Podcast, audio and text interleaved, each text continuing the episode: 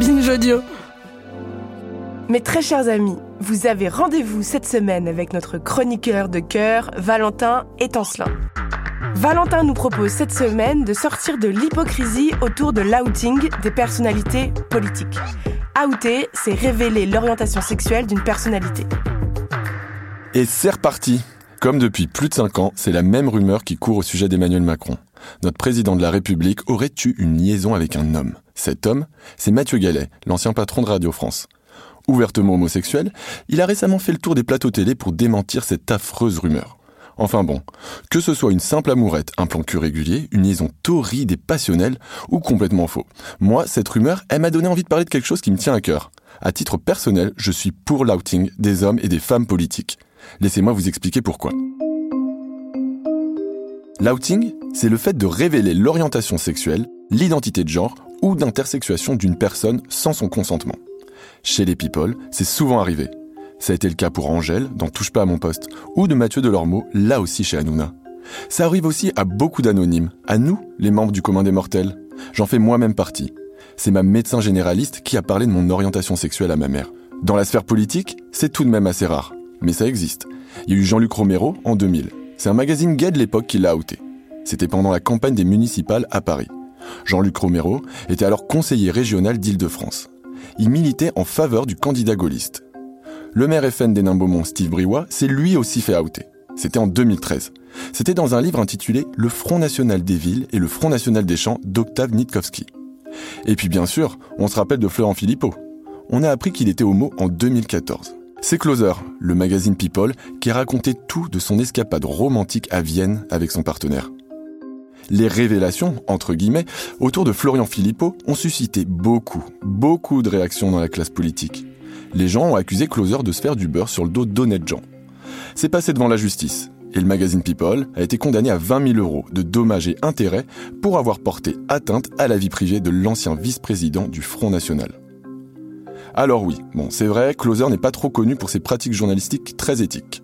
Comme beaucoup de tabloïds, son business, c'est les ragots, c'est les rumeurs, les photos à la volée. Seulement voilà, le cas de sa condamnation dans l'affaire Philippot mérite qu'on revienne un peu plus sur l'histoire et l'héritage de l'outing.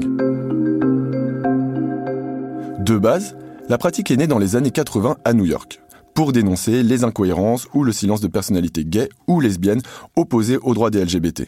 C'était en pleine crise du sida. Pour les activistes d'ACT UP, cette passivité, ça revenait à faire le jeu de l'épidémie. Et c'est ce que raconte une pièce de théâtre brillante et très connue dans le milieu qui s'intitule The Normal Hurt. L'outing, c'est d'abord un outil de militantisme. En 99, c'est dans ce contexte que ACT UP Paris a menacé d'outer un député UDF qui militait contre le Pax. Mais voilà, ACT UP ne l'a jamais fait. ACT UP n'a jamais outé ce député. Pourquoi? Bah parce que l'outing, c'est pas seulement un fait répréhensible par la loi. Ça fait débat, et même au sein de la communauté LGBT. Qu'on soit clair, les personnes outées sans leur consentement peuvent se retrouver dans des situations dangereuses. Ça peut entraîner des ruptures familiales, des violences psychologiques ou physiques, voire la précarisation. On sait aussi que certaines personnes malveillantes ne vont pas s'en servir comme d'un outil militant, mais par pure homophobie. Pourtant, l'homosexualité ne devrait pas être plus privée que l'hétérosexualité. Elle ne devrait pas faire l'objet d'un secret. Non, notre orientation sexuelle, c'est comme la couleur de nos yeux. Ça fait partie de qui nous sommes. Notre sexualité peut être privée, pas notre orientation sexuelle. Dire le contraire, c'est dire qu'il existe quelque chose chez nous qui doit rester secret. Réfléchir à ce qui est de l'ordre du privé ou du public, notamment dans le cas des hommes ou des femmes politiques, c'est nécessaire. Et c'est ce que dit Alice Coffin. Alice Coffin, elle est contre l'outing. Par contre, elle trouve qu'il est intéressant, voire primordial, de questionner la pudeur et l'autocensure dont font preuve les journalistes français à l'égard de l'homosexualité des personnalités publiques. On aurait trop tendance à cacher l'orientation sexuelle d'une star, et même quand elle est morte. Les nécrologies, qui qualifient de grande amie, entre guillemets, la partenaire d'une défunte, en sont la preuve. C'en est risible, tellement c'est flagrant. Ça rejoint aussi ce qu'a dit la journaliste du Monde, Raphaël Baquet, après la sortie de son livre sur Richard Decoing. C'est un livre dans lequel elle évoquait sans détour l'homosexualité de l'ancien président de Sciences Po. Ce qu'elle a confié, c'est qu'on lui aurait interdit au journal de faire une enquête sur les hommes gays du Front National. Et pourtant, c'est une information d'intérêt général. C'est ce qu'ont expliqué au sujet de l'outing du maire FN d'Hénin-Beaumont, Steve Briouat, les membres de l'AJL. L'AJL, c'est l'association des journalistes LGBT. D'après eux, cette information nous permet peut-être de commencer à comprendre la relative discrétion du FN lors des débats sur le mariage pour tous, alors même que le Front National s'est toujours opposé à l'égalité des droits. C'est pas tout. Cette information permet de mieux comprendre aussi les rapports schizophrènes du parti avec l'homosexualité.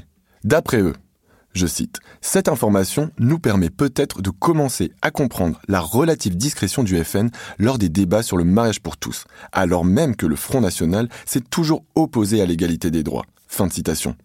Concernant l'outing de Philippot, l'ancien directeur de Tétu avait lui expliqué que cet outing revêtait une importance politique.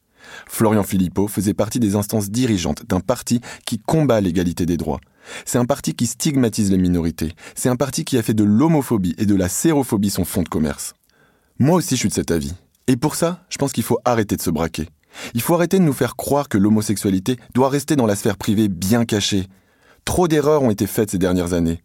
La montée de la manif pour tous, le long, trop long temps d'attente avant de voir la loi pour la PMA enfin votée. La montée des violences contre les LGBT. Combien d'hommes gays ou de femmes lesbiennes dans la sphère politique n'ont rien fait pour contrer ça? Arrêtons l'hypocrisie une bonne fois pour toutes. Merci Valou. Nous, on se retrouve au prochain épisode. À vendredi.